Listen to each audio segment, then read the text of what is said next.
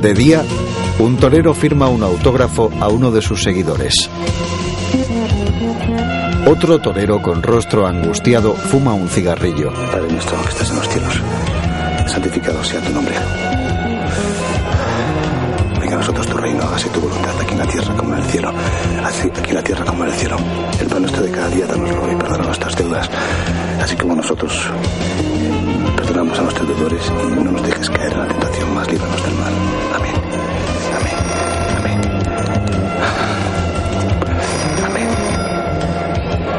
Superpuesto en pantalla, nadie hablará de nosotras cuando hayamos muerto.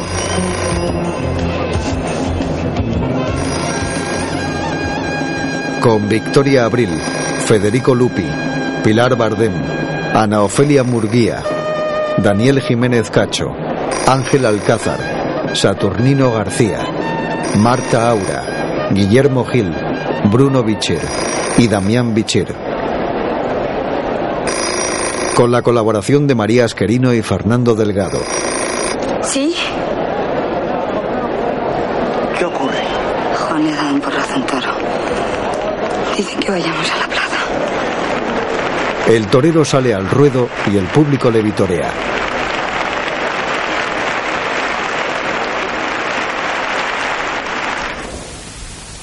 Eduardo Benito, 58. Superpuesto en pantalla, México DF, tres años después. Tubaldi, 18. Caret Borghetti. Sobre una mesa, una radio y varias botellas de cerveza abiertas. Este. Sobre una caja manchada de aceite, restos de pizza seca. Junto a las porciones de pizza, un teléfono inalámbrico, un cenicero, un vaso de tequila y un maletín abierto repleto de billetes. 11 Manolo Martínez. Dos hombres examinan los billetes en silencio. Decadencia, ¿de qué decadencia me hablas? ¿De cuál va a ser? De la de ustedes, los gringos. Yo no soy gringo, soy México americano, ¿ok? Eso no existe, muchacho.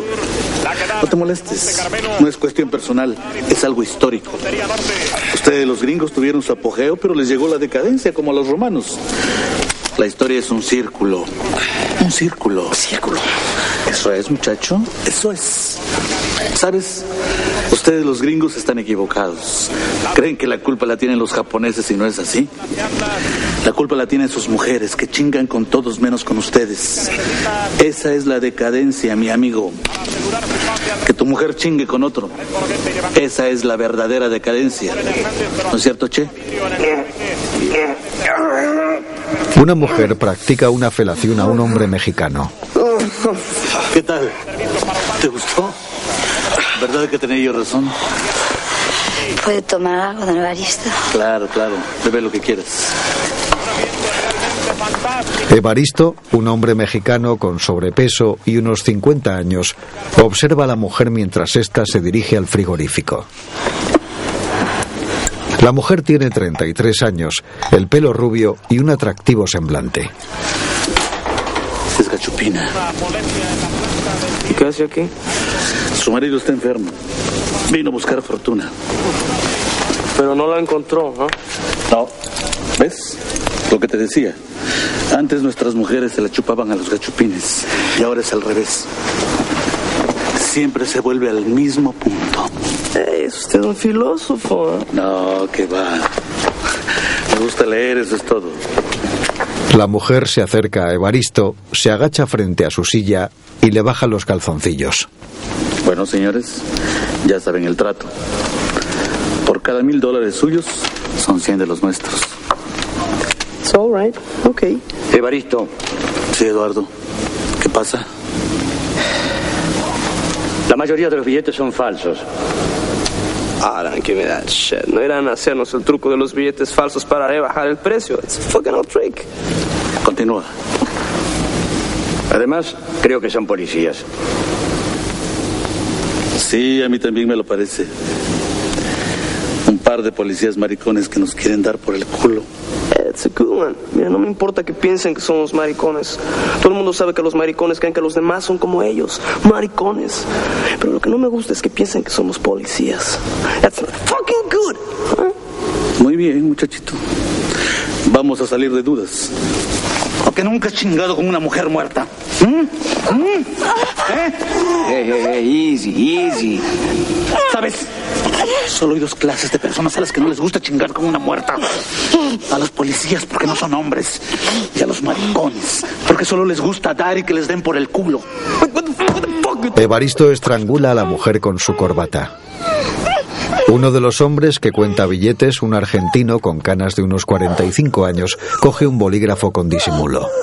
Bueno, ya basta de mamadas. ¡Siéntate! El joven que contaba billetes apunta a su compañero. Sick fuck. ¡Suelta la puta! ¡Dame el portafolio, rápido! Evaristo tira a la mujer contra la mesa. No me chingues, cabrón. ¡Quieto, pues! ¡Hijo de la chingada! Súbete los pantalones, pinche gordo asqueroso. Sé que son policías. Adivinaste, pinche gordo. Somos agentes de la DEA. ¿Y qué? ¿Qué van a hacer? ¿Detenernos porque contratamos una puta? Los billetes son falsos y son de ustedes. Tú no te enteras de nada, ¿verdad? Somos policías, pero no venimos como policías. No sé si me entiendes. No venimos a arrestarlos, venimos a matarlos y a llevarnos tus portafolios. Así es que tú, puta, coge el portafolio y dáselo. ¡Rápido! La mujer, asustada y desconcertada, coge el portafolios. El policía dispara y hiere a Evaristo en el hombro. El argentino se abalanza sobre el policía más joven y lo retiene contra la mesa.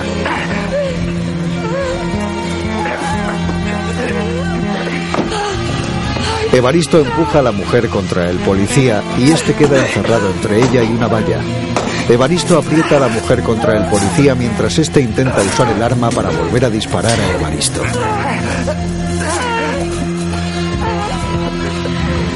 El policía joven coge el cenicero de la mesa y golpea varias veces al argentino en la cabeza. El argentino clava el bolígrafo en el cuello del policía, el cual se desangra. El otro policía dispara a Evaristo cerca del vientre. Evaristo cae al suelo de espaldas y se retuerce de dolor.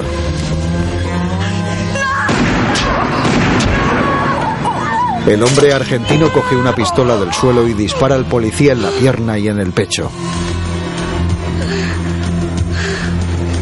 La mujer con la cara ensangrentada mira al hombre argentino asustada y este baja el arma. ¡Quieta!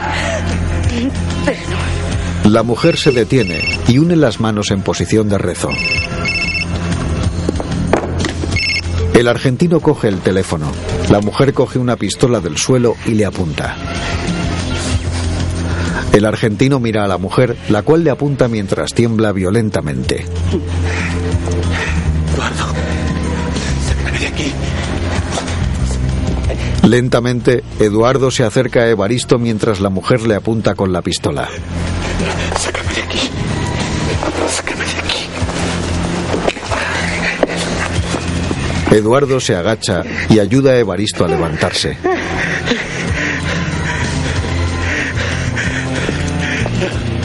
La mujer le sigue apuntando y Eduardo no deja de mirarla mientras se aleja cargando con Evaristo.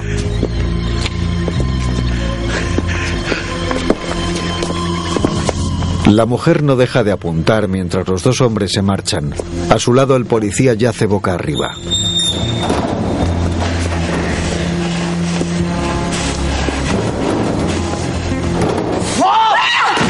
La mujer deja caer el arma y ésta se dispara. Escúchame, Eduardo. Eh, escúchame. Vuelve a recoger portafolios. Si la señora se entera que lo perdimos, nos matará.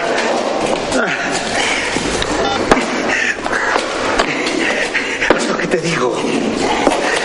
Eduardo, por Dios, haz lo que te digo. Eduardo marca un número de teléfono. Carajo, Eduardo, deja el teléfono. ¿A quién llamas? ¿A quién llamas? A Celia.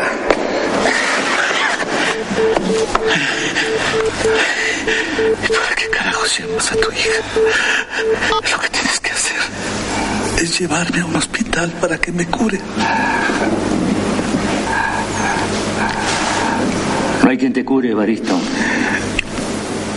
Nadie va a salvarte. Nadie. Te vas a morir. ¿De verdad? Así es.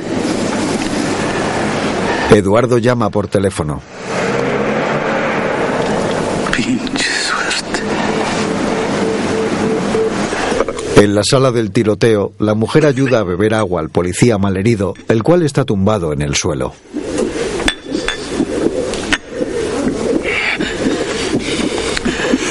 Una mujer solo debe chupársela a su marido, ¿entiendes? Solo a su marido. Ey, ey, ey, no te enojes conmigo. Ey, no te enojes conmigo, no quería molestarte. Es una mujer muy delicada. ¿Sabes? Mi esposa nunca me puso un plato debajo cuando me servía el café. Mi madre, en cambio, me está doliendo mucho. Ay, ay, ay, ay. Ay. Tranquila. La mujer intenta hacerle un torniquete en la pierna con una corbata. Viniste a buscar fortuna y la encontraste. Mira, ves, aquí está, toma, toma. Ahí están todos los sitios donde ellos daban su dinero, ¿entiendes? Eh, Laundries, lavanderías, peleterías, bancos, restaurant, every single place. Todo el mundo, ¿entiendes? En tu país también, ¿entiendes?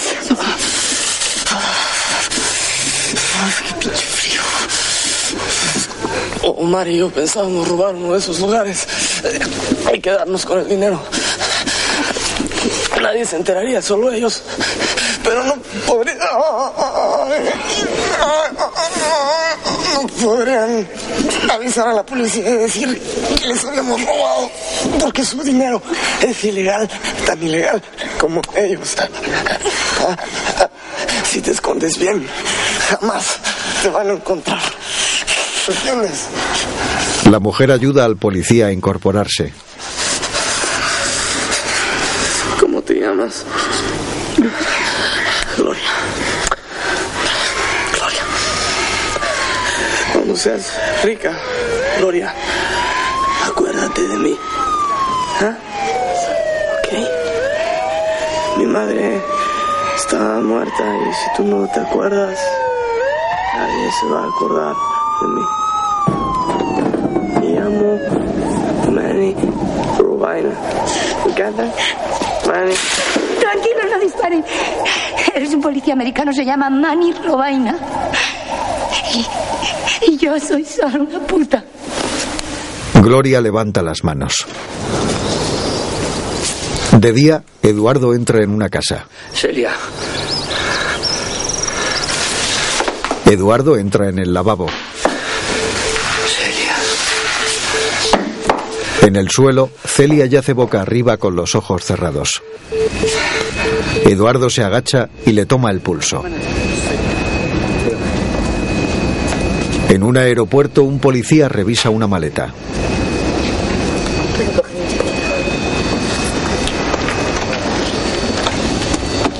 El policía cierra la maleta y comprueba el pasaporte de Gloria.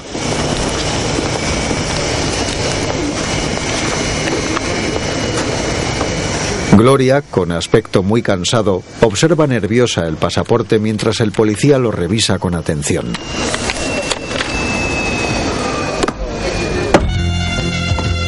El policía estampa en el pasaporte la palabra repatriada.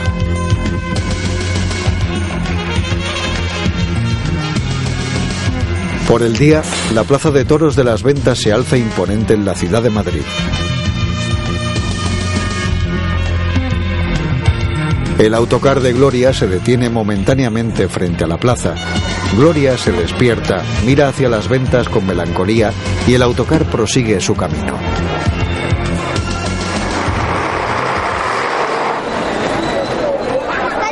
Gloria baja del autocar con una gran maleta y mira hacia un bloque de pisos de un humilde barrio madrileño.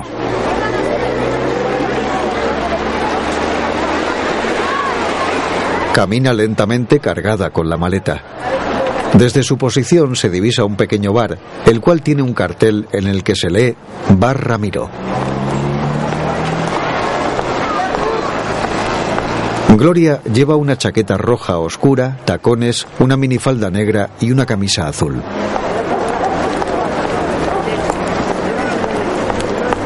Cansada y con cierta dificultad, camina entre dos coches rojos estacionados y cruza la calle.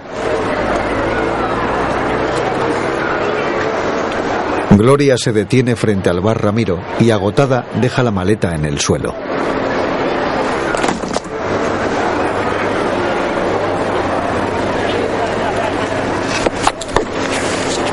Fuera del bar, un trabajador del servicio de limpieza y un hombre mayor siguen a Gloria con la mirada.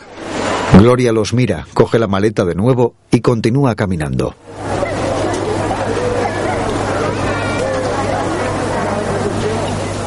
Gloria entra en un portal, deja la maleta en el suelo y mira hacia las escaleras. Dos niños bajan corriendo por las escaleras.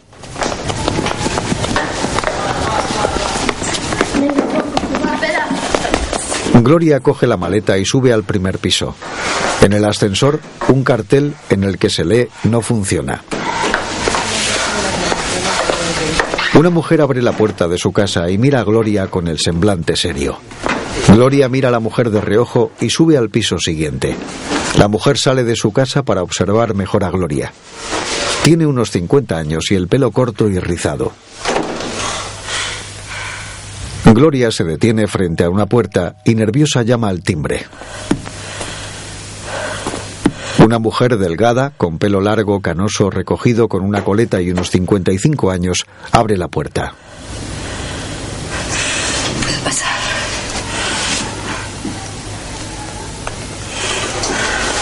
La mujer, seria y vagamente sorprendida, deja entrar a Gloria.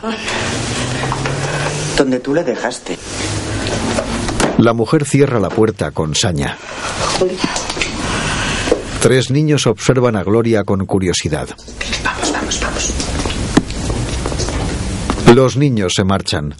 Julia, que camina con la ayuda de un callado, se detiene y mira a Gloria de arriba abajo. Gloria deja la maleta en el suelo y camina lentamente hacia una habitación. Abre la puerta y observa el interior de la habitación con tristeza. Gloria camina lentamente hacia una cama. Las cortinas cerradas impiden a los rayos del sol penetrar en el dormitorio.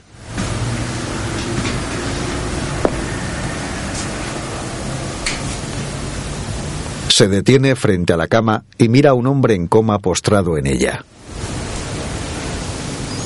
El hombre tiene unos 35 años, el pelo moreno rizado y recibe un medicamento por vía intravenosa. Gloria le toca, el hombre suspira y ella, sobresaltada, deja la habitación. En la cocina, Julia le da un flan a un joven y este le entrega un billete. A estudiar, ¿eh? Seguir con lo vuestro. Gloria entra en la cocina, abre la nevera y bebe un vaso de zumo de uva. ¿Qué tal? Aquí estamos, bien. Bueno, a ver si aprobamos a la primera, ¿eh? Sí, sí, todo. Julia saca dinero de un cajón y Gloria la observa. No te olvides de subir los moldes, ¿eh? Muy bien. Adiós. Jonathan, Jonathan, ten cuidado con las migas. Vale. Si habéis acabado, recoger los deberes, por favor. Julia deja la cocina. En el calendario, el día 6 de febrero tiene una marca en la que se lee hipoteca. En su habitación, Gloria abre la maleta y saca una radio y un sobre. Abre la puerta y observa a Julia, la cual escribe algo en la mesa de la cocina. Gloria se acerca a Julia. ¿Julia? Julia la ignora y da una calada a su cigarrillo. Mire, le he traído esta radio. Y estas fotos de México. Gracias. Gloria le deja la radio y las fotos y sale de la cocina. Gloria, ¿qué ocurre? ¿Se te ha comido la lengua el gato? Después de marcharte sin decir ni adiós y estar tres años sin noticias tuyas, supongo que merezco una explicación. Es que no sé por dónde empezar. ¿Por qué has vuelto? Me han repatriado. He hecho cosas horribles. Lejos de usted. He hecho cosas horribles. Gloria se sienta junto a Julia. También aquí las hiciste. ¿O es que no te acuerdas? He visto que estoy pagando la hipoteca. Claro que estoy pagando la hipoteca. Llevo tres años pagando la hipoteca. Ahora porque no tengo dinero, pero en cuanto empiece a trabajar le prometo que se lo no, no, no, no, no. Déjate de promesas. ¿Has dejado de beber? Sí, ¿Seguro? sí. Me ha gustado la radio. Sí. Gloria. Gloria, tengo que darte una mala noticia. Tu, tu madre murió el año pasado, pero como yo no sabía dónde avisarte, La única madre que he tenido es usted.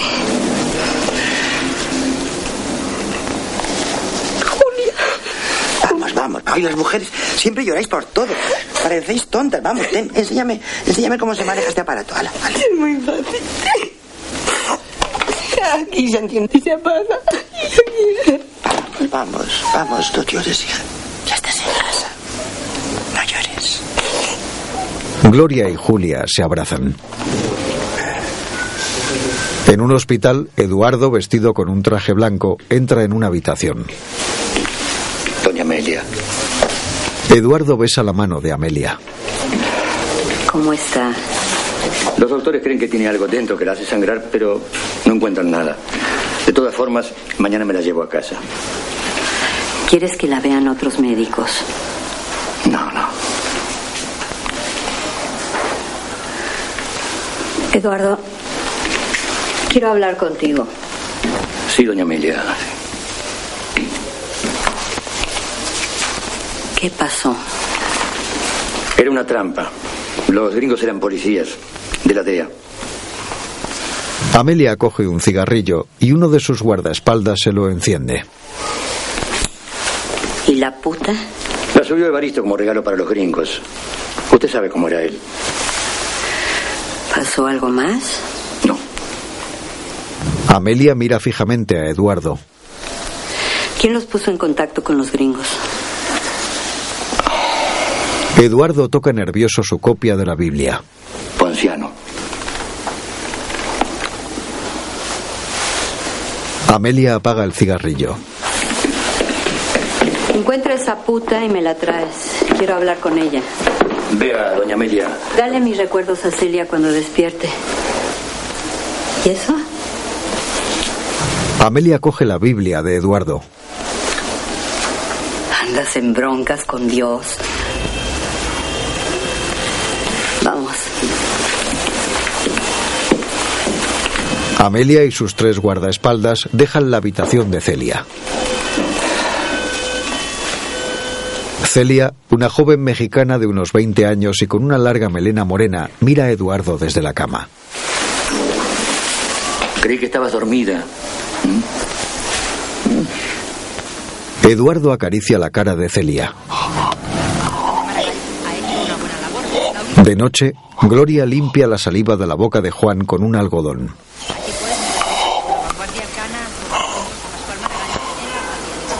Gloria deja el algodón en un cuenco de metal y lo coloca sobre una mesilla.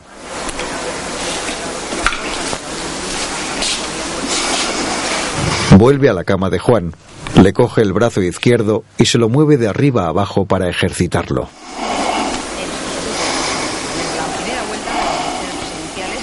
Gloria mira hacia una agenda sobre un cajón mientras ejercita los dedos de Juan. Gloria abre la agenda. Transporte de Europa, Francia, para el cruce, peletería, la americana.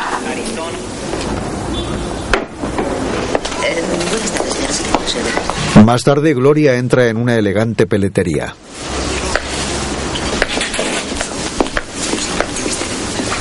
Dentro, una dependienta ayuda a una mujer a probarse un abrigo de piel. Al lado de la mujer y la dependienta, una señora lee una revista.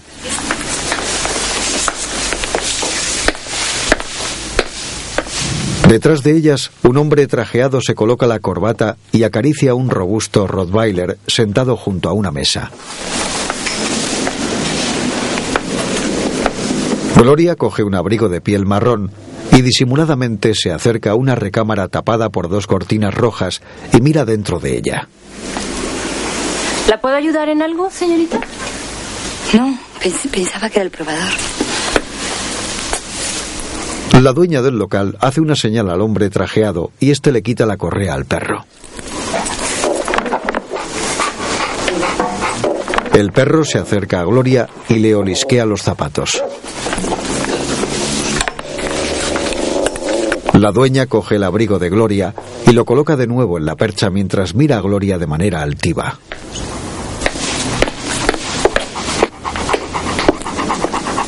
El perro sigue a Gloria y ésta se marcha de la tienda dejando la puerta abierta. La dependienta cierra la puerta y echa la llave.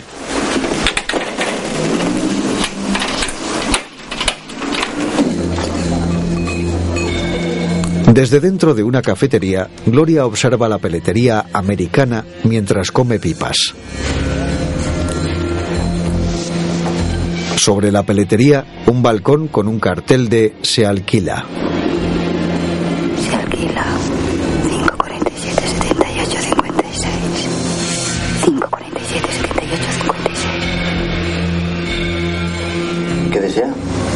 El camarero se acerca a Gloria con bebidas alcohólicas. Un cortado, por favor.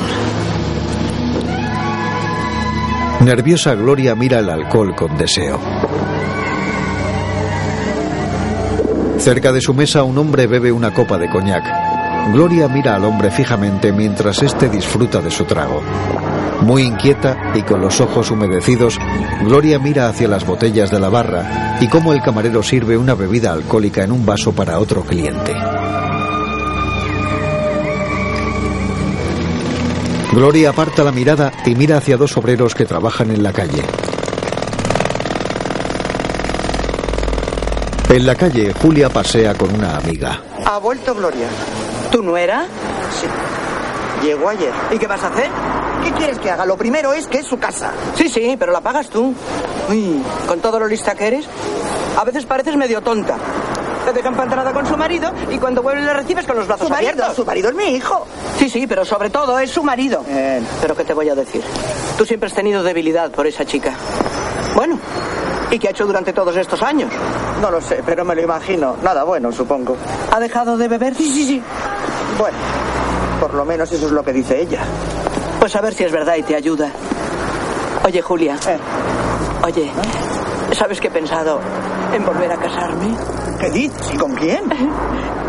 Con ese que está ahí enfrente. Anda, ven que te lo presento y así te lleva en coche a casa. Estás loca. Pero ¿cómo me va a llevar a casa en coche? Pues ni que fuera un taxista. Tú cállate. Es muy servicial. Luego, Gloria camina por la calle algo nerviosa y observando el entorno atentamente. Junto a un semáforo, tres chicas de unos 30 años conversan entre ellas. Gloria se coloca detrás de dos de ellas sin que éstas se percaten. El semáforo se pone en verde. Las chicas cruzan la calle y Gloria sale corriendo con disimulo. Una de las chicas, rubia y con el pelo largo, abre el bolso y mira a su alrededor. En un lavabo, Gloria pone la cartera sobre la tapa de un retrete y coge el DNI, una fotografía familiar y dinero de la joven.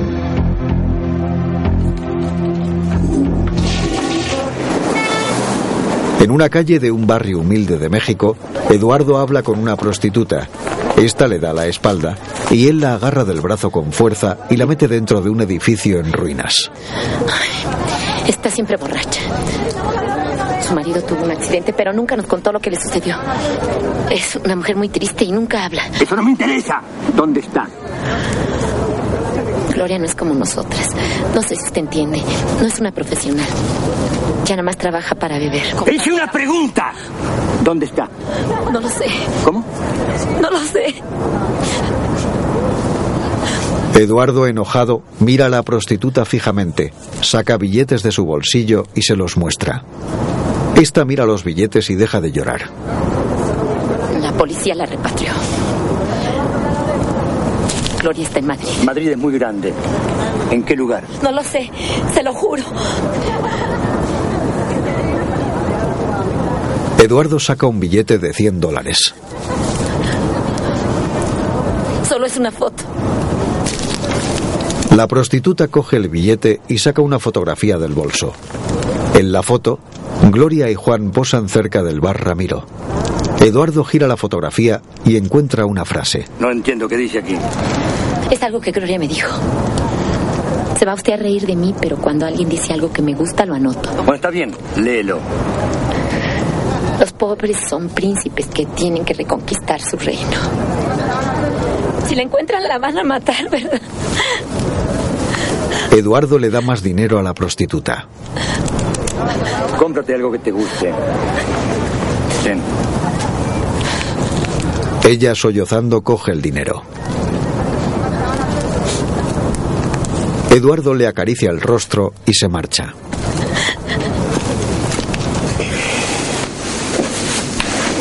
En la habitación de Juan, Gloria lava a su marido con una esponja. Hola Gloria, ¿qué tal te ha ido el día? Bien.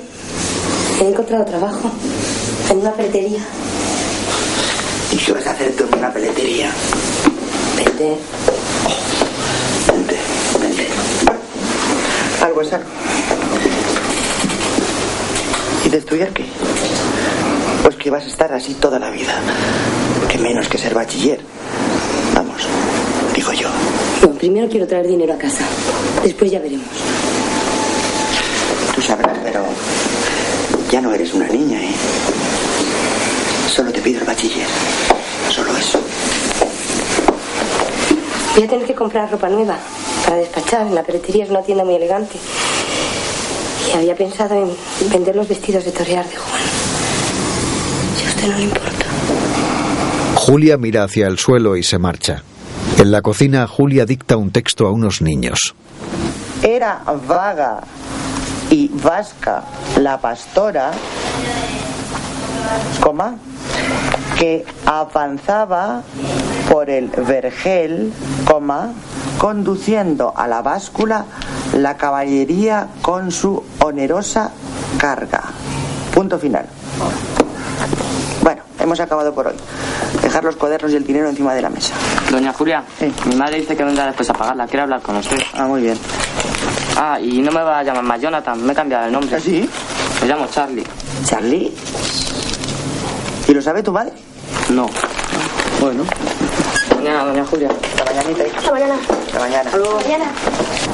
Mire, doña Julia, no es nada contra usted. A pesar de que tenemos ideas diferentes, siempre la hemos respetado. Pero ahora ha vuelto su nuera y, sinceramente, no queremos que tenga contacto con nuestro hijo.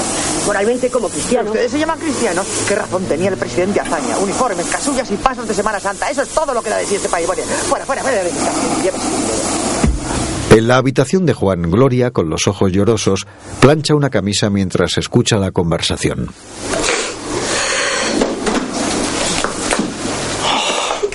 No hagas caso esa idiota. ¿Pero qué se puede esperar de una madre que pone a su hijo de nombre Jonathan? No lloro por eso. Me da igual lo que diga. Gloria pone la camisa junto a un traje de luces verde. He pensado que no hay por qué vender la ropa de Juan. Fin y al cabo, es lo único que nos queda de él. Toma. La próxima semana, cuando cobres, me lo devuelves, ¿sí? No, no, Julia. De verdad. Pero bueno, pero hija, no seas tonta. Anda, anda, cógelo, cógelo. ¿Será suficiente? Sí, gracias. Voy a bajar al bar de Ramiro a ver una película. ¿Por qué no vienes conmigo? Así te distraes un poco. No, gracias, Julia. Baje usted. Yo todavía tengo cosas que hacer. Vale, como quieras. Gloria mira el dinero de Julia y continúa planchando. Julia entra al bar de Ramiro, el cual está cerrado y un chico joven moreno barre el suelo. Hola, hijo, buenas noches. Buenas noches, doña Julia.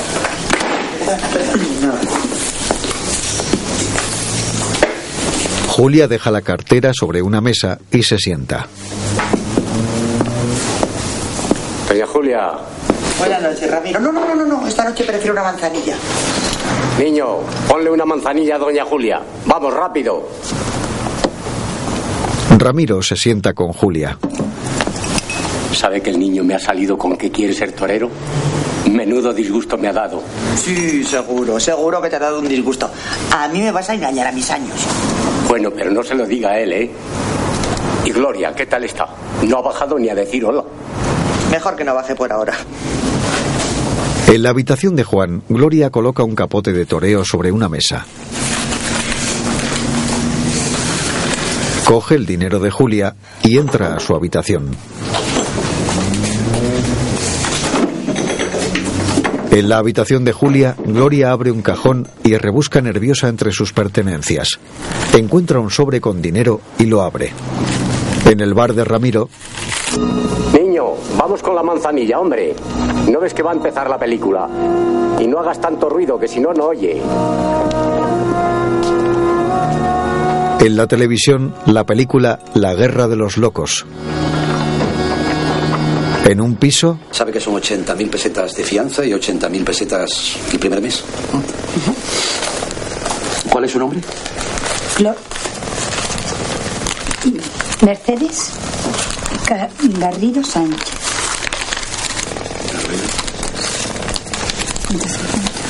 ¿Me deja su documento? Gloria, notablemente intranquila, saca un carné de su bolso y se lo muestra al vendedor. Bueno, es, es- es este. El vendedor revisa el carné mientras Gloria saca el dinero. El vendedor mira a Gloria y a la chica del carné varias veces. El hijo se parece mucho a usted. 60. Firme aquí. Gloria firma el contrato de arrendamiento mientras el vendedor cuenta el dinero.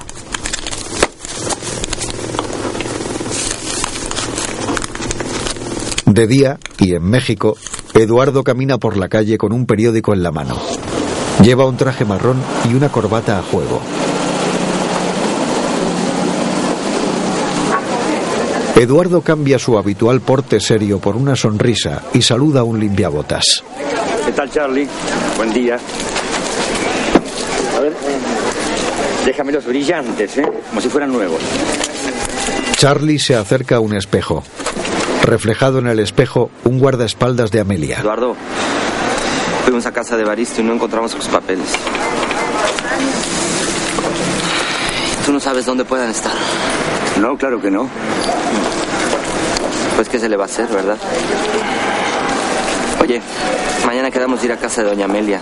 No faltes porque la señora quiere hablar contigo. Muy bien, ahí estaré. ¿No quieres ir a comer a mi casa? Hice chilaquiles. No, no. Mm, buen libro. Un poco sangriento al principio, pero después se compone. El guardaespaldas, de nombre Osvaldo, un hombre de unos 35 años, moreno y con la barba perfilada, da una calada a su cigarrillo y se marcha. Eduardo observa su copia de la Biblia. Por la tarde y en Madrid, los dueños de la peletería bajan la persiana de su negocio y se alejan de él.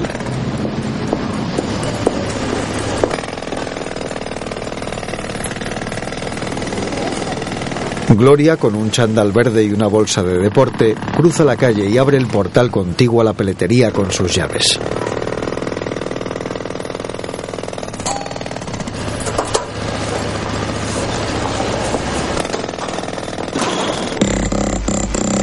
En la casa alquilada, Gloria intenta hacer un agujero en el suelo con un taladro.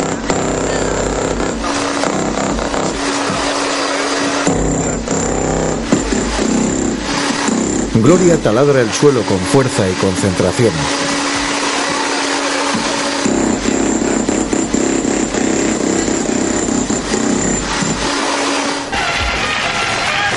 Más tarde, Gloria se acerca con una cuerda y un saco a la gran brecha que ha hecho en el suelo.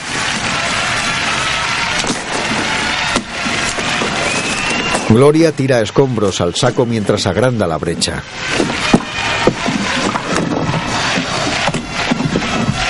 Vuelve a coger el taladro y taladra la capa inferior.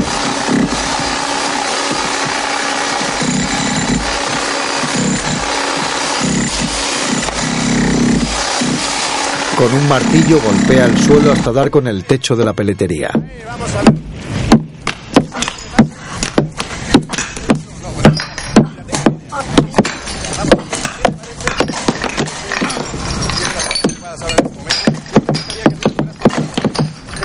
Gloria observa la gran brecha, deja el martillo y coge un cepillo de barrer.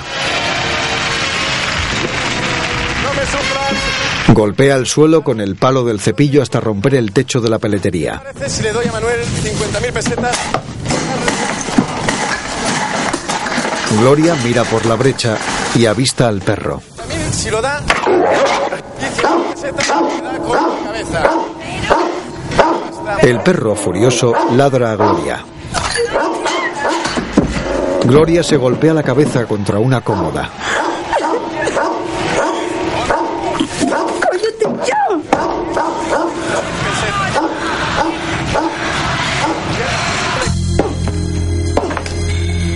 Más tarde, Gloria hace otro agujero en otra parte de la casa.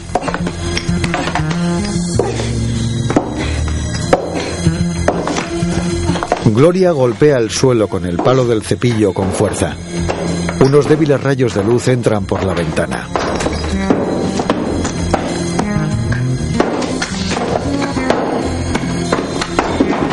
Gloria consigue abrir otra brecha que conecta el piso alquilado con la peletería.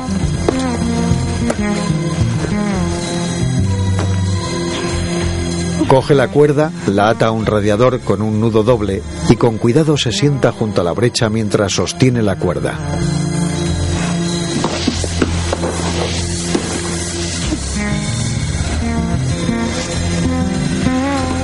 Tira una bolsa de deporte vacía hacia la peletería y comienza a descender.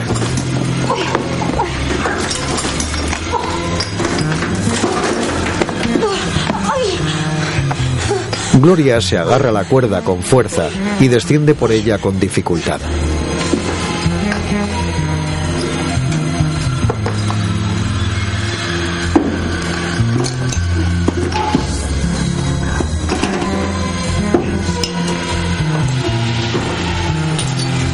Gloria llega a la recámara de la peletería, la cual está totalmente a oscuras.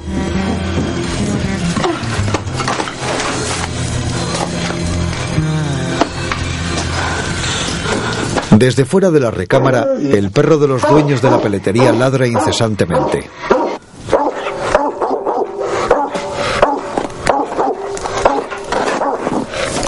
Gloria corta uno de los abrigos de piel con un cúter. Dentro del abrigo, numerosos fajos de billetes que caen al suelo.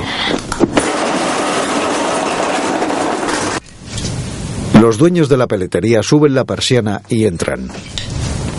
Asustada, Gloria coge los billetes y los mete en la bolsa de deporte. ¿Qué tienes, Sofi?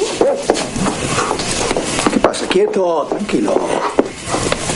Los dueños se dirigen a la recámara.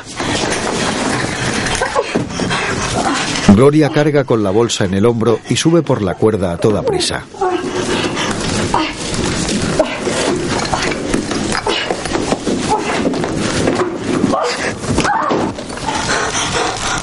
La bolsa con los billetes cae al suelo. Sube inmediatamente al piso de arriba. La dueña mira hacia la brecha. Gloria deja la bolsa y continúa subiendo por la cuerda.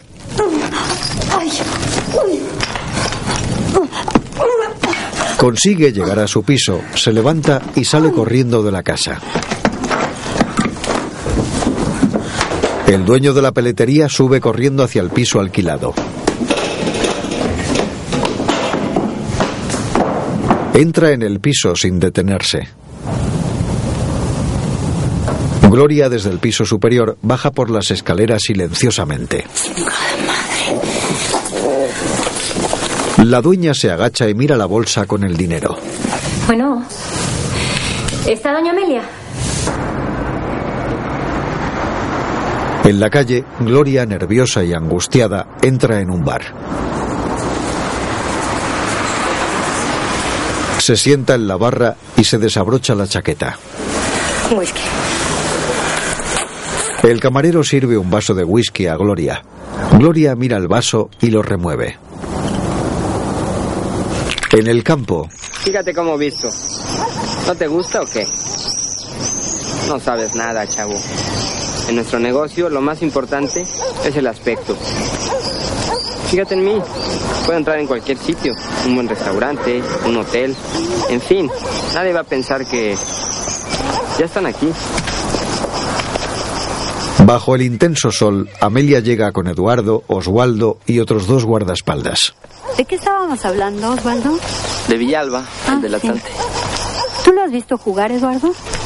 Sí, claro, he sido fanático de él. ¿Y tú, Ponciano? No. Claro. Estabas muy ocupado traicionándonos con dos policías gringos que mataron a Evaristo. ¿No es cierto, Eduardo? Así es.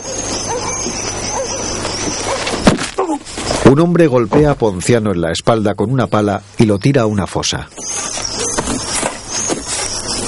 El hombre echa tierra sobre Ponciano y Oswaldo le tira un cigarrillo encendido. Eduardo. Entraron a robar en la peletería de Madrid y no eran pieles precisamente lo que buscaban, sino nuestro dinero. Amelia y Eduardo se sientan en una mesa. La puta gachupina se llevó los papeles de Baristo. ¿Por qué no me lo dijiste? Un sicario apunta a Eduardo en la cabeza con su pistola. Preferiría que lo hiciese usted, doña Amelia. ¿Sabe? Usted me cae bien. No, Eduardo. Y ya no tengo buen pulso. Podría lastimarte. ¿Por qué no me contaste todo lo que sucedió? Sería muy largo de explicar. Tengo tiempo. Amelia es una mujer de unos 50 años, morena, con el pelo recogido y vestida con ropa elegante y valiosas joyas. ¿Sabes, Eduardo? Tú también me caes bien. Amelia y sus guardaespaldas se marchan. Eduardo suspira. De noche y en Madrid, Gloria muy ebria camina por un puente cerrado.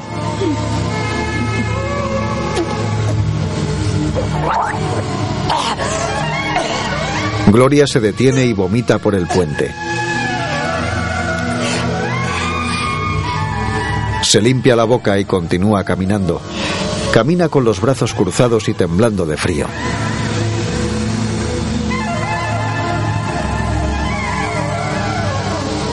Gloria llega al bar de Ramiro, se detiene frente a la puerta y entra.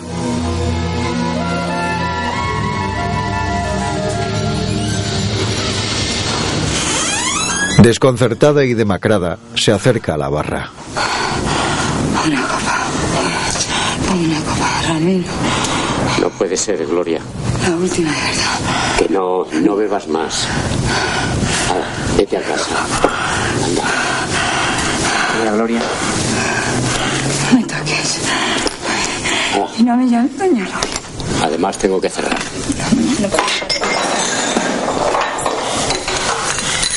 Gloria tira un plato de la barra a Ramiro y se arrastra por ella con los brazos hasta llegar a un vaso medio vacío, el cual se bebe de un trago. Gloria abre la puerta de su casa.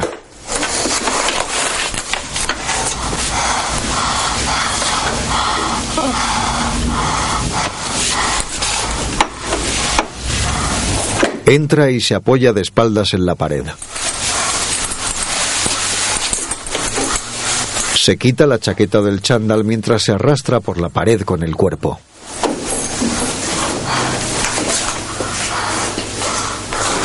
Camina apoyándose en el marco de la puerta para no caer al suelo hasta llegar a la habitación de Juan. Enciende la luz y cae al suelo. Sentada en una silla, Julia mira a su nuera con rabia y decepción. Gloria se apoya en la cama para incorporarse y toca la mano de Juan. Muérete. Gloria mira a Julia con sorpresa. Los ojos de Gloria se humedecen y en su rostro se refleja vergüenza. Julia se levanta con la ayuda del callado, levanta a su nuera y la tira al suelo de una bofetada. Me he gastado todo. Todo el dinero de la hipoteca. Me lo he gastado todo. No quiero ser pobre. Yo no soy como usted, Julia. Me tiene que ayudar. Si no me ayudan, no sé qué va a ser de mí. Usted me lo dijo. Los pobres son príncipes que tienen que reconquistar. Gloria pierde el conocimiento. De día, Doña Amelia, usted sabe que siempre he cumplido, que he sido eficaz. Eso lo sabe, ¿no es así? Sí, así es. Digo, he matado a 17 personas, nunca he fracasado. Nunca. Pero ahora, Eduardo se levanta y cierra la puerta.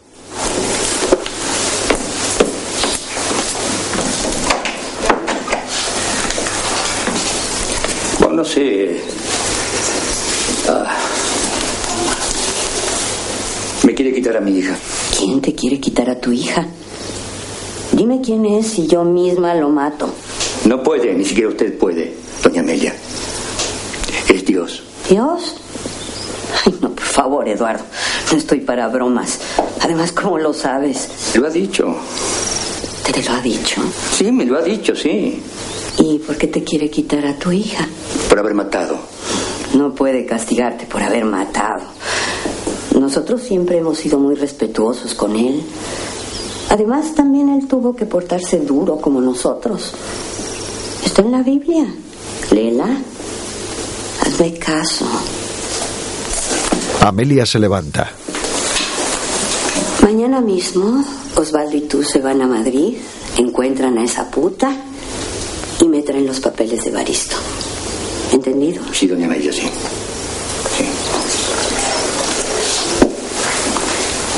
Yo me hago cargo de tu hija.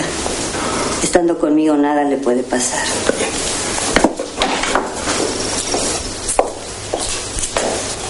Amelia y Eduardo entran en el salón. Sentada en el sofá, Celia manosea unas cartas. Cuídate, hija. Mañana te vengo a ver. ¿Mm? Oswaldo se levanta y sigue a Amelia. La acompaño. No, conocemos el camino. Cuídate, Eduardo. Sí, gracias. sí.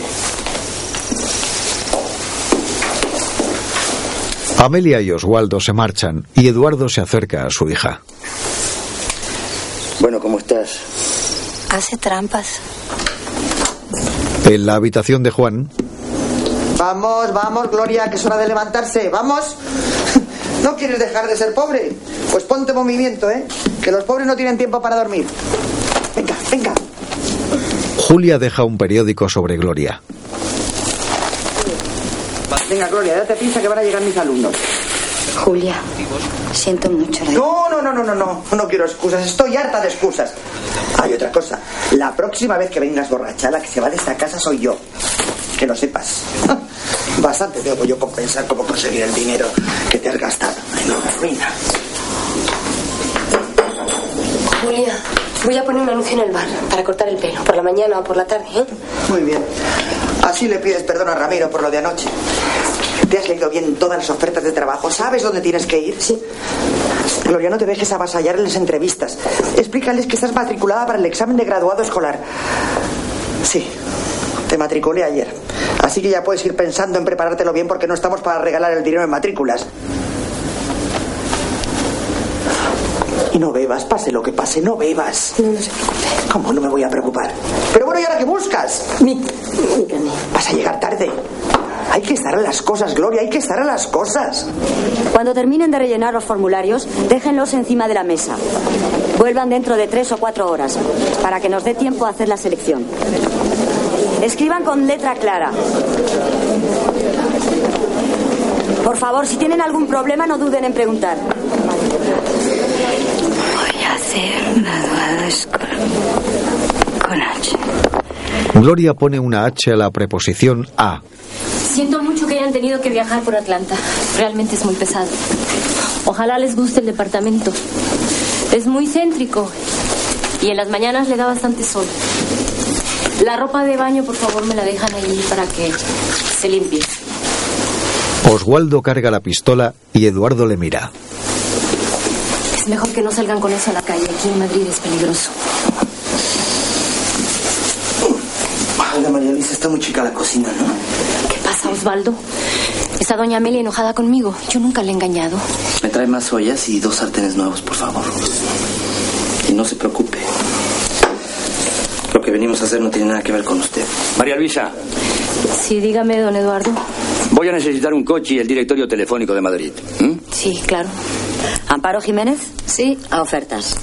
Lucía Martín. Sí. Tiene que volver a rellenar el formulario. Adolfo Yepes. Sí. A ofertas. Carmen Vázquez. Sí. A ofertas. Gloria Duque. Gloria Duque. Sí, sí. Lo siento, no cumple los requisitos. Rosario del Campo. A ofertas. Margarita Ginés. A ofertas. Ceferino Hortelano. En el pasillo del metro de Madrid, Gloria camina deprisa mientras come pipas.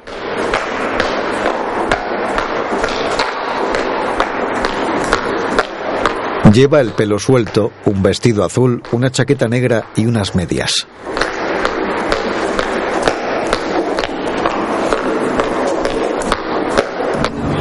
Gloria sale al exterior y se abrocha la chaqueta.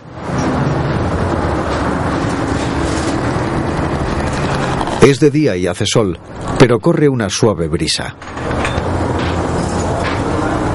Gloria se detiene y mira hacia un escaparate donde hay expuestas varias bebidas alcohólicas. Gloria observa la oferta de trabajo que sostiene en las manos. Interesadas presentarse vestidas de rojo.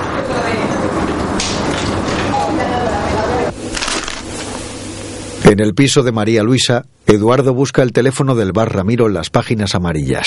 Don Eduardo, ¿me permite un momento? Quisiera hablar con usted. Después, María Luisa, ¿eh? Después.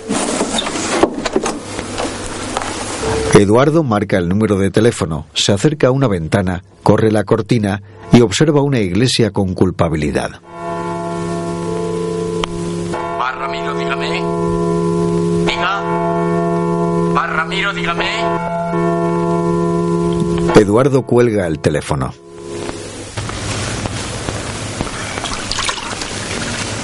En casa de Julia, Gloria tiñe ropa en un barreño. Gloria se acerca a Julia, la cual llora en la mesa de la cocina. Julia, ¿qué le pasa? Dígame qué le pasa. Nada, hija, nada. Ser vieja es la puñeta.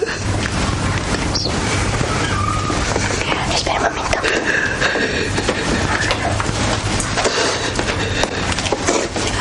Usted vaya dándome horquillas. ¿Pero qué vas a hacer? Otro moño. Que este le pone muy triste. Oye, hija, quiero pedirte un favor. Mañana he invitado a cenar a unas amigas. Y me gustaría que tú hicieras la cena. Algo bueno, un plato de esos que hacías antes, ¿eh? Muy bien. ¿Y quién viene? ¿Su amiga Esperanza? No, no, no. No, es una cena de rojas, de las que estábamos en la cárcel. Nos reunimos de vez en cuando. Hay una que ha vivido mucho tiempo en la Unión Soviética, incluso tiene la orden de Lenin. ¿Y eso es importante? Fue importante. ¿Y qué ponemos de cenar? Tiene que ser algo bueno porque estas son del norte y cuando me invitan a su casa por unas comilonas de aquí te espero. Pues no sé. Yo había pensado, yo había pensado una merluza rellena, ¿eh? Que te salía tan bien, sí, mujer. Que la merluza está carísima. Ya, hija, ya, sí, sí. Tenemos Eso tienes razón. Bueno, ¿y entonces qué ponemos? No sé. Ya se me ocurrirá algo de aquí a mañana. Ah, Los abuelillos, baja la cabeza. No sé.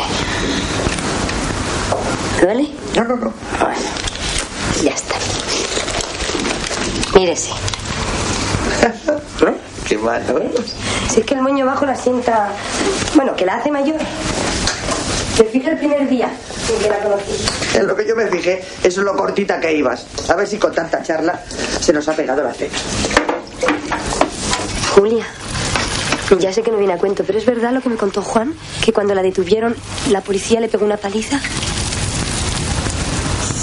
Creí que Juan no se acordaba. Era tan pequeño. Claro que me pegaron. Vaya si lo hicieron. Bueno, nos pegaron a todas. Querían que denunciásemos a unos camaradas, pero no se salieron con la suya. Yo, como siempre he sido tan miedica, cada vez que me pegaban para no acobardarme, les hablaba de mi padre, de mi madre, bueno, hasta de los perros que teníamos en casa. Se enfadaron tanto que me cortaron el pelo al cero. Pero se fastidiaron bien porque no les dije nada.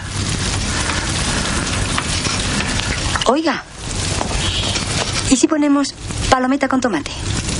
¿Palomita? Está barata. Ya. Ya veremos, ¿eh? Era solo una idea.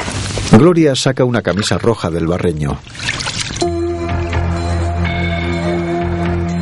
Frente al bar Ramiro, Eduardo observa la fotografía de Gloria y de Juan y mira hacia el bar.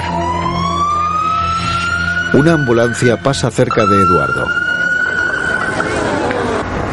Gloria, vestida de rojo, hace cola junto a numerosas chicas. Por favor. Bienvenidas. Bienvenidas, señoritas. Bienvenidas. Por favor, señoritas. Pasen, pasen. Venga, no se retrasen por ahí detrás. Venga, señoritas, por favor, por favor, venga, depresita, depresita, depresita, corran. Por favor, no me hagan por eso se retrasen, aganzo. Síganme, síganme, síganme. Las mujeres suben en fila india por unas escaleras.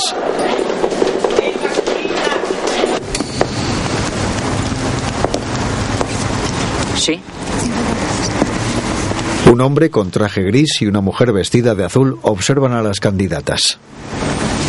Sí. 112. El hombre camina entre las mujeres, las cuales lo miran en silencio. Sí. 27. La mujer se detiene detrás de Gloria y repasa a Gloria con la mirada. Sí. Siete. Lo siento. En casa de María Luisa, Cocina española, receta número uno. Rabo de toro, seis personas. Más finito, María Luisa. He criado tres hijos, ¿cómo no voy a saber picar cebolla? Eduardo prepara su pistola. En una cacerola grande se- es para mí. Oswaldo se dirige al interfono. Ha llamado a doña Amelia. Me ha dicho que se dé usted prisa en encontrar a la muchacha. Una bella joven entra en el piso. Me llamo María José, pero todos me llaman Mariche. ¿Por qué no pasas a la recámara? Mira, toma estos pasadores, hazte un peinado. Vale.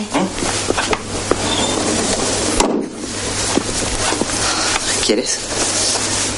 No. Demasiado joven para mí. Eduardo, uno siempre tiene la edad de la mujer que acaricia. Oswaldo entra al dormitorio. Eduardo sonríe, se coloca el traje y sale del piso. María Luisa llora mientras corta la cebolla. En un despacho, Joder, vaya colección de tías feas, tú. ¿A quién elegimos? Son todas horrorosas. los hombres miran a Gloria. Mira, mira, esa de rojo no está mal. Tiene cara de vicio. Vamos a entrevistar a esta, ¿eh? A ver si saco algo. Hostia. Lo siento por la de rojo, lo siento por la de rojo, pero yo creo que ya tenemos telefonista. De todas formas, déjame que entreviste a la de rojo, ¿eh? A ver si cae algo. Bueno, Gloria, ya sabes que lo que necesitamos es una telefonista. Ya, ¿Qué años tienes? 33. Vaya, pareces más joven. ¿Estás casada? ¿Sí? Qué pena. No sé por qué, pero me había parecido que eras soltera. Pues no, estoy casada. Mira, Gloria, te voy a ser sincero. Como has visto, hay mucha competencia para este puesto. Y yo no soy el único que decide. Pero tú me has caído muy bien desde el primer momento que te vi. Vaya, son las dos. ¿Qué te parece si comemos algo y seguimos charlando? ¿Qué queréis? ¿Follar conmigo? ¿Qué dice? Que si lo que queréis es follar conmigo. Dicho así suena un poco fuerte, pero la verdad es que sí. Follar es imposible. Pero si queréis os la chupo por cinco mil. Y el dinero por adelantado, ¿eh? ¿Y ese? Yo solo quiero mirar. Es igual. También vale cinco mil. Muy bien. Cada entrevistador le entrega un billete de 5.000.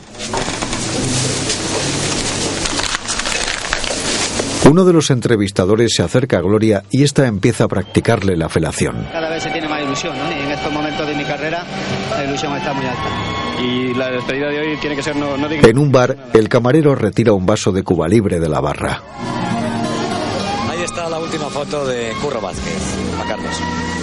Ahí está un torero que ha puesto muy alto el listón. En un supermercado, Gloria, demacrada, ebria y con gafas de sol, camina con dificultad entre la gente.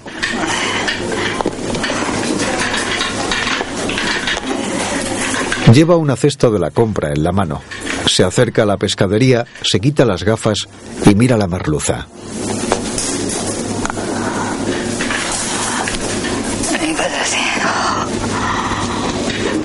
¿Qué desea la señora? Póngame esa. Joder, que tengo dinero, que he conseguido trabajando. A ver, ponme esa. En la caja, 9.800. Gloria coge los billetes de 5.000 del bolsillo y paga a la cajera. Señora, me faltan 1.800. Lo mejor es que deje usted algo. No, tía, la merluza no, ¿eh? La merluza no. ¿Cuánto la merluza? 4.200. Con esto lo arreglamos, no se preocupe. La merluza no. La cajera guarda una botella de champán. Ya está. Con esto está bien. ¿Me puede llevar Sí, claro que se puede llevar la merluza. En la calle, Gloria camina muy ebria y choca contra el capó del coche de Eduardo. Este, sorprendido, sale del coche y saca su pistola. Eduardo vuelve al coche y descuelga el teléfono. Hola. Sí. ¿Cómo? ¿Que mi hija qué? No te oigo bien. No te oigo. ¿Qué pasa con ella? ¿Es que no te oigo? Hola. Hola. Eduardo observa a Gloria cruzar la calle. En casa de Julia, Gloria entra a la cocina con la merluza y una barra de pan y las deja sobre la mesa.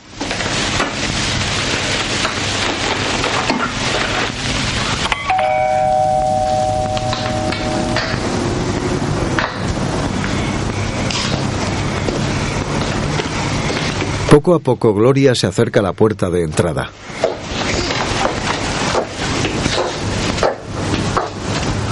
Coge la llave del bolsillo y abre la puerta con ella.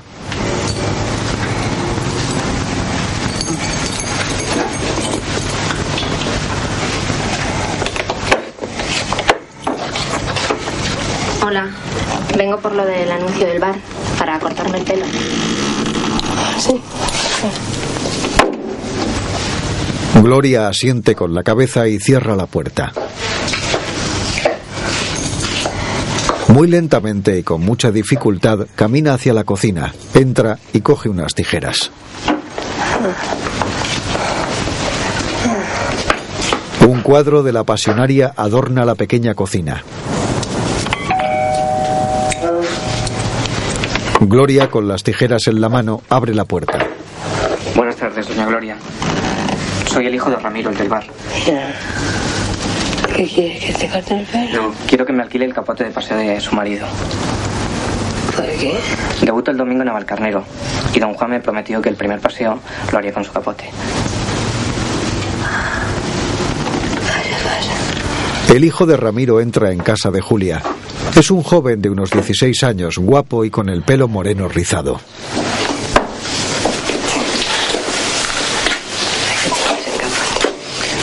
¿Puedo probármelo? No, como un túnel no. El capote te lo pones con arte donde te lo pongas. Mira, ponte ahí. Ven raro pica. Gloria se coloca el capote. Y hace doblece. Bien apretado. Eso. Suéltame aquí. Igual con el otro. Bien apretado y hace doblez. Así. Así. Así. Y ahora enrollalo bien. Bien apretado y el codo bien abierto. ¿eh? Suelta mano. Aprieta bien aquí. Y la mano fuera. Y los picos. Centralos. Delante y detrás. Sal bien liado al plato. ¿eh? ¿Te gusta el capote? Gracias, doña Gloria. Es usted una mujer muy especial. Debería dejar de beber. Bella Casandra. Este.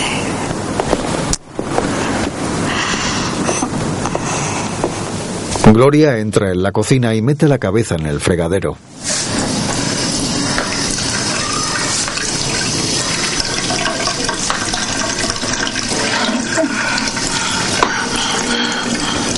Gloria se moja el cuello y mira la merluza.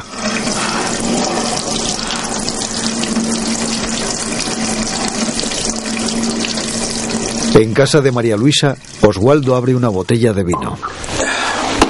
¿Qué pasó que te han dicho? Van a operar a tu hija. Pero no te preocupes, está en muy buenas manos. Oswaldo se llena la copa y Eduardo entra en su habitación.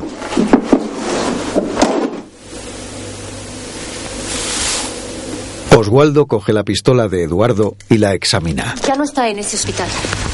Doña Amelia la cambió a otro mejor. ¿Cuándo la van a operar? Mañana. Doña Amelia quedó en llamar en cuanto salgan del quirófano.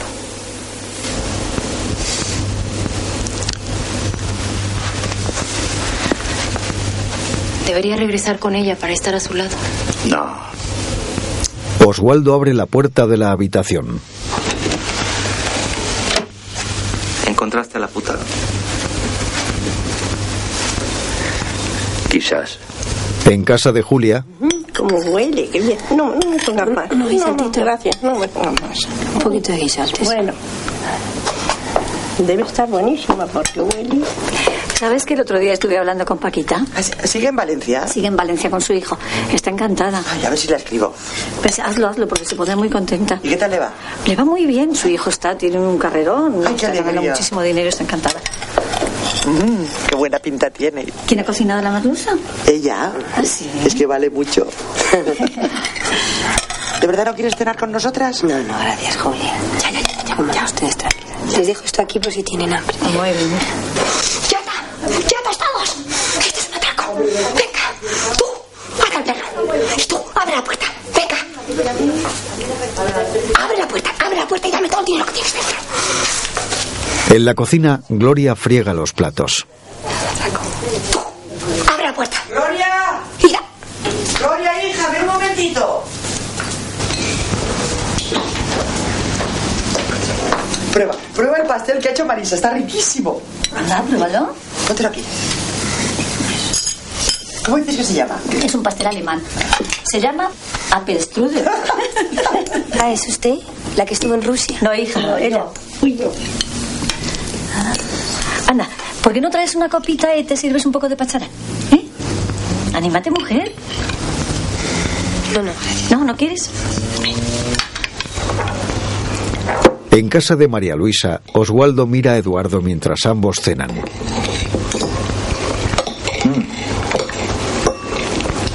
Oswaldo echa un trago de vino tinto y vuelve a mirar a Eduardo con sospecha.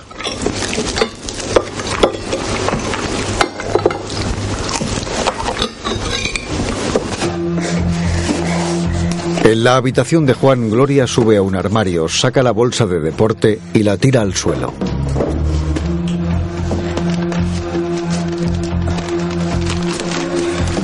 Gloria escudriña la parte superior del armario y coge una escopeta envuelta en una sábana. Quita la sábana y apunta con la escopeta al espejo. En la calle y en su coche, Eduardo pensativo observa el bar Ramiro. Un cura se acerca al coche de Eduardo. Eh, perdone que le moleste. ¿Podría decirme dónde está el... El cura mira la pistola. Perdone. Señor, se marche. Necesito hablar con usted. Si quieres confesar. No, no quiero confesarme, no. Quiero pedirle consejo. Estoy en problemas con Dios a causa de mi profesión. ¿A qué te dedicas? A matar gente. En la peletería, Me llamo María Robaina. ¿En qué puedo servirle? Gloria saca la escopeta. Vamos a entrar ahí dentro. Y vas a meterme en esta bolsa todo el dinero que tienes aquí. Venga. La bolsa. Venga. Si dices o haces alguna, no te mato.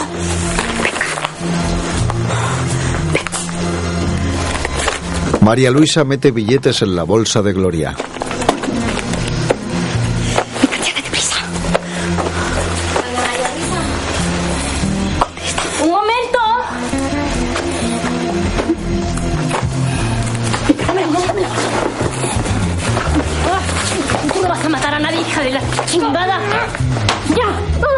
Gloria golpea a María Luisa con el mango de la escopeta y huye. Las clientas la miran sorprendidas. ¡Desgraciada, hija de la chingada! ¡Quieta! ¡Quietas! Gloria apunta a las mujeres con la escopeta. ¡No la dejen ir, que no está cargada! Matado a 17 personas. Todas por cuestión de negocio, nada personal, ¿no? Hasta ahora nunca había pasado nada. Pero hace unos meses, Dios me habló y me dijo que no matara más. Bueno, yo no le hice caso porque es mi trabajo, no sé hacer otra cosa, como le dije. El hecho es que mi hija cayó enferma y ahora cada vez que mato se pone peor. Y esta tarde yo tengo que matar a esta mujer. Eduardo muestra una foto de Gloria al cura. No la mates. Eso es imposible. Si no la mato, me matarían a mí, entonces nunca más vería a mi hija. No es posible eso. Mira, te voy a contar una historia. Es solo una historia, pero es real y a lo mejor te sirve. Yo tenía un amigo que, como tú, mataba gente por otros motivos, no mejores, desde luego. Motivos políticos. Antes de nuestra guerra había matado a varias personas. Y Dios le habló un día. Pero él, como tú, tampoco le escuchó. Cuando estalló nuestra guerra, los milicianos fueron a detenerle. Él estaba escondido. Y se llevaron a su hermano. Un santo. Esa noche le fusilaron. ¿Y su amigo? ¿Qué hizo? Se metió a cura. Pero ha vivido siempre por la culpa de que su hermano murió por él. Ahora, ¿quieres que te confiese? No, Dios no es justo. Él también mató. Lo he leído en la Biblia. Él es bastante vengativo también. No es como lo explican en la escuela. El Dios de los hombres no es como el Dios de los niños. ¿Cómo te llamas? Guzmán. Eduardo Guzmán. Eduardo, Dios te está pidiendo un sacrificio. No entiendo cómo sería. Ya lo sabrás. Ten fe. Él te escucha. El cura sonríe a Eduardo y sale del coche.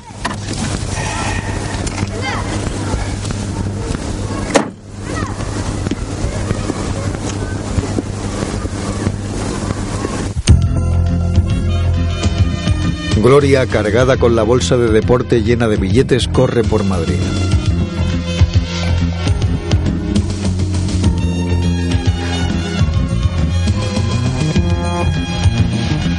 Sube una larga cuesta y cansada deja de correr y camina deprisa.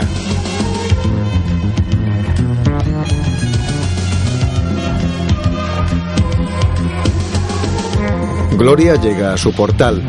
Eduardo la observa desde una esquina y se acerca a ella corriendo. Gloria. Quieta. Eduardo apunta a Gloria con la pistola. Luego, Eduardo detiene su coche frente a la peletería, sale con la bolsa de Gloria y se la entrega a María Luisa. Gloria, muy nerviosa, le observa desde el asiento del copiloto. El marido de María Luisa se acerca al coche y mira a Gloria. María Luisa entra en la peletería y Eduardo vuelve al coche y lo arranca.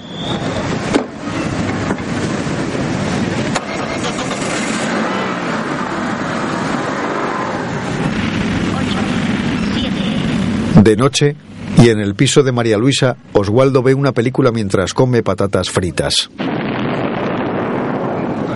Eduardo. Sí, soy yo. Eduardo y Gloria entran al comedor. Ay, perdón, señorita, no la había visto. Tengo buenas y malas noticias, Eduardo. Tu hija está bien. No te preocupes. La operación fue todo un éxito. ¿Sabes qué tenía? Una aguja olvidada en el intestino de la última vez que lo operaron. Ya ves, los médicos son así de distraídos a veces. Oswaldo coge a Gloria del brazo. No se quede aquí parada, señorita. Oswaldo sienta a Gloria en un sillón y le da unas palmadas en el hombro. Osvaldo, tiene que dejarla marchar. He hecho un trato. No, no, eso es imposible. Entonces, Eduardo apunta a Oswaldo en la cara. lo siento. Eduardo aprieta el gatillo y mira la pistola extrañado. Esas son las malas noticias. Doña Amelia quiere que hagas un sacrificio. Pensé que ella me había perdonado. Gloria mira a Eduardo y a Oswaldo aterrorizada. ¿Qué pasa con mi hija? No, contra ella no hay nada. El sacrificio te lo pide a ti. Oswaldo se sienta frente a Eduardo. ¿Con quién hiciste el trato? ¿Con los gringos? Lo hice con Dios. Dios no existe, Eduardo. Tú deberías saberlo. Oswaldo pone la pistola en el cuello de Eduardo y aprieta el gatillo.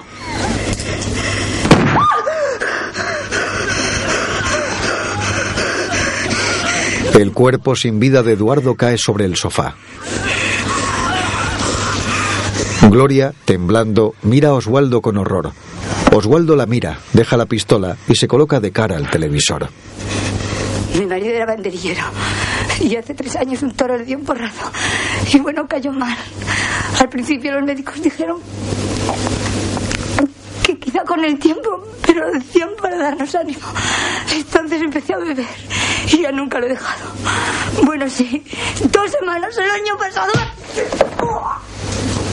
Oswaldo golpea a Gloria y la tira al suelo. Oiga, la historia de su marido no me interesa. Dígame dónde tiene los papeles de Baristo, porque si no la voy a hacer sufrir mucho. Me fui a México porque no quería ser pobre. Cuando Juan toreaba, vivíamos bien. Mi suegra se vino a vivir con nosotros. Es una mujer muy especial. Si te sirves un café, te obligo a que pongas un plato debajo de la taza. ¿Dónde están los papeles? Al final me lo va a tener que decir. Sí.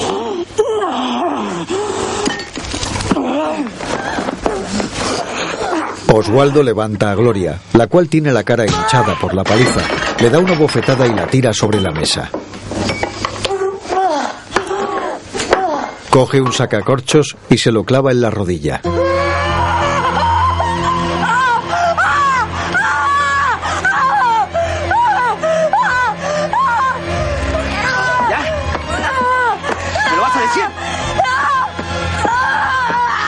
Gloria se retuerce de dolor.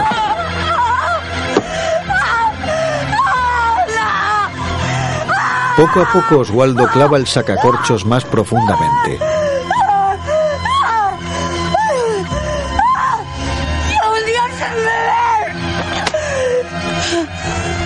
Gloria coge un bolígrafo y se lo clava a Oswaldo en el cuello.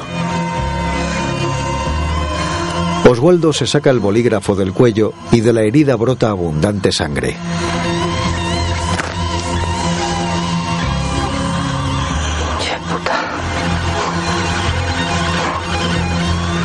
Oswaldo cae al suelo.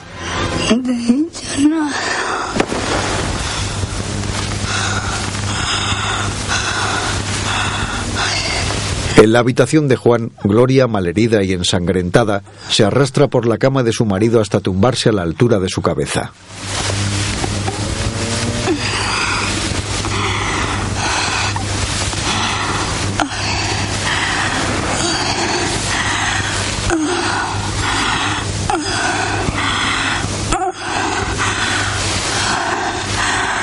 Quiero decirte dos cosas.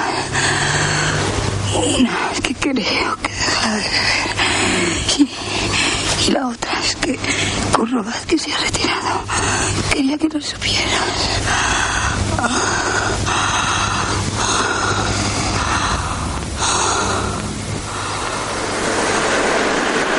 De día y en una fábrica, Gloria conduce un camión de cerveza Águila.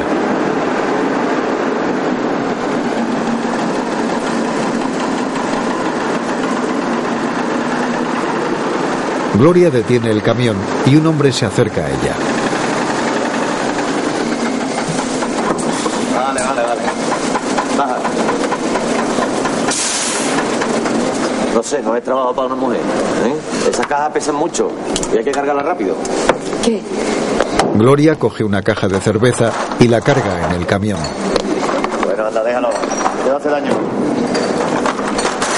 ¿De verdad que se acostumbra a llevar peso? Ay, mujeres, anda, ven conmigo. Oye, ¿tienes algo en la pierna? No, no, que me caí. Bueno, esto ya está. Toma, léetelo y si estás de acuerdo, firma aquí. Estoy de acuerdo. Bueno, ya sabes que es un contrato temporal, ¿eh? Y que vas a tener que trabajar algunas noches. No me importa. Muy bien. El lunes empieza, ¿eh? Eh, una cosa, no te pongas faldas en el camión, ¿sabes? No quiero problemas, ¿eh? No se preocupe. Gloria saca una pastilla de un blister y se la traga. En un restaurante, Te he comprado este libro. Como sé que te gusta. Gracias. ¿Sabes que Gloria ya tiene trabajo? Está de encargada en un almacén. ¿De encargada? Bueno, más o menos. Y también está estudiando. Me alegro por ella. Pero sobre todo me alegro por ti. Tengo que pedirte un favor. ¿Necesitas dinero? Sí. Pero esta vez no te lo voy a poder devolver. Es mucho. No creo que sea mucho. ¿Cuánto quieres? Un millón doscientos mil. Julia mira a Esperanza con los ojos humedecidos. No te lo voy a poder devolver. Sí, pero qué pesada eres, ¿eh? Ay, Fíjate en esas chicas. Qué suerte haber nacido ahora y poderse vestir así. Julita, ¿te imaginas tú y yo en la facultad si nos hubiéramos podido vestir así? La que hubiéramos formado, con las piernas tan bonitas que teníamos. Tú las sigues teniendo. ¿Pero qué dices? Anda ya. Toma. Es para ti. Julia entrega dos libros a su amiga. No, no, ni hablar. Pero si este es el Quijote que te regaló Ramón. Quiero que te lo quedes tú. Te digo que no, y es que no, no seas tozuda. Mm, ¿De qué menuda tonta fuiste, no casándote con él?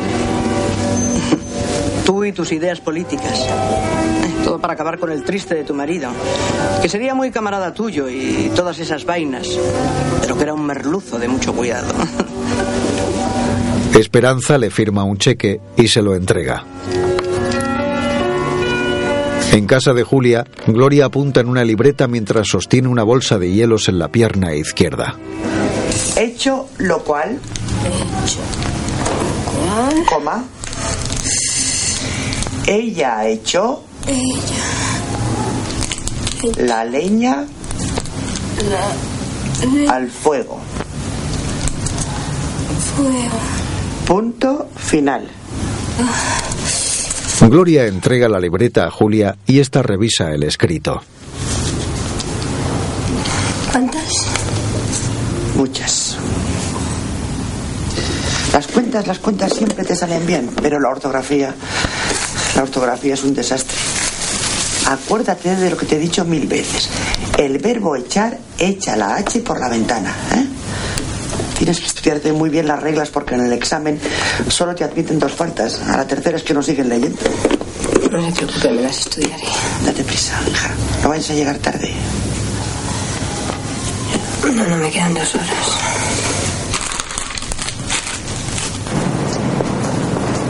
En la calle, Gloria y Julia cruzan un paso de peatones. ¿Llevas la comida? Que sí. Gloria, el mundo está muy difícil. Tienes que ser fuerte. Sí, lo intento. Tienes que ser fuerte. Muy fuerte. Bueno, mi autobús. No me espere hoy, que acabaré tarde. Acuérdate de mí. Gloria se gira, mira a Julia confundida y sube al autobús.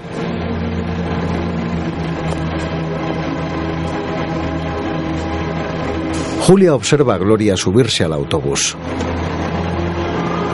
Gloria, cojeando levemente, se coloca en la parte trasera del bus y le dice adiós con la mano. El autobús se aleja de Julia lentamente. Julia le devuelve el gesto mientras observa cómo Gloria se aleja de ella.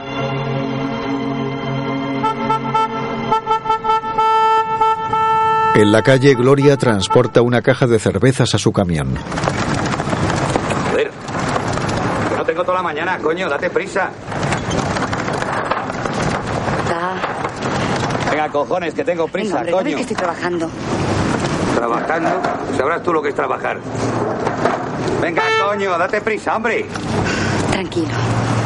¿Tranquilo? Yo estoy muy tranquilo. El que tiene que estar jodido es tu marido con esa pinta zorra que tienes. Tranquilo, ¿vale? Gloria cierra el camión, se acerca al hombre y le da una bofetada. Sube al camión y lo arranca.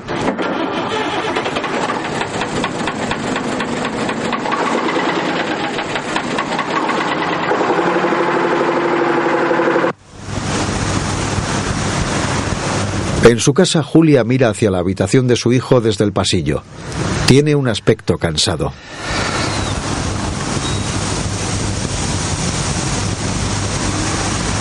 Mira hacia la cocina y observa la llave del gas, la cual está abierta.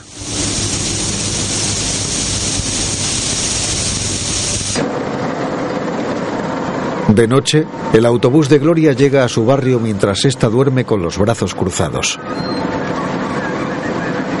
Gloria se despierta, mira por la ventana y preocupada sale del autobús.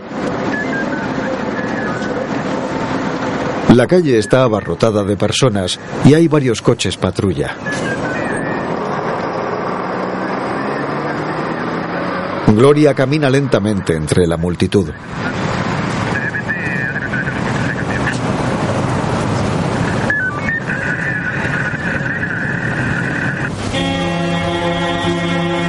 En casa de Julia, un hombre lleva a Gloria a una mesa sobre la que hay una carta y un sobre.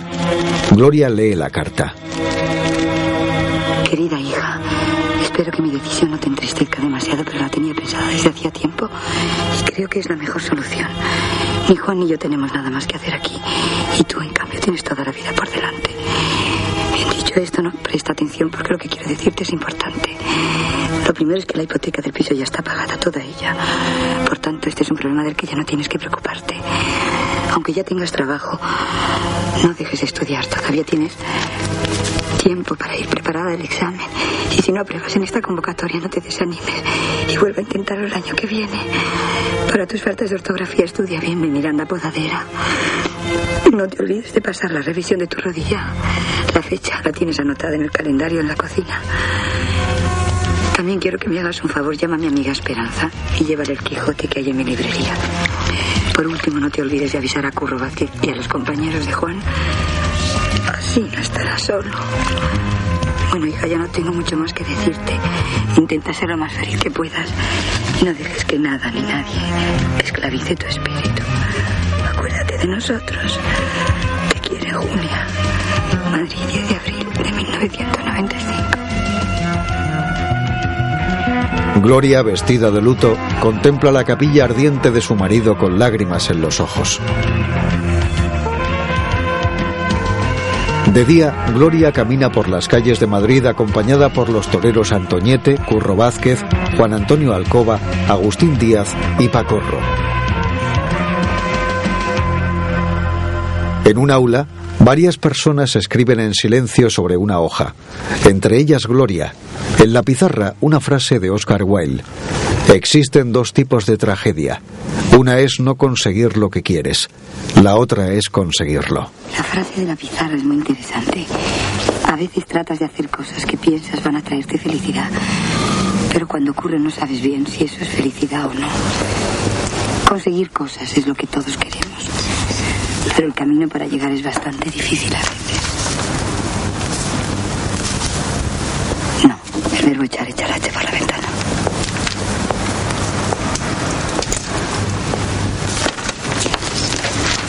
La profesora empieza a recoger los exámenes. Gloria acaba de escribir y entrega la hoja. Superpuesto en pantalla a Julia Llanes, In Memoriam.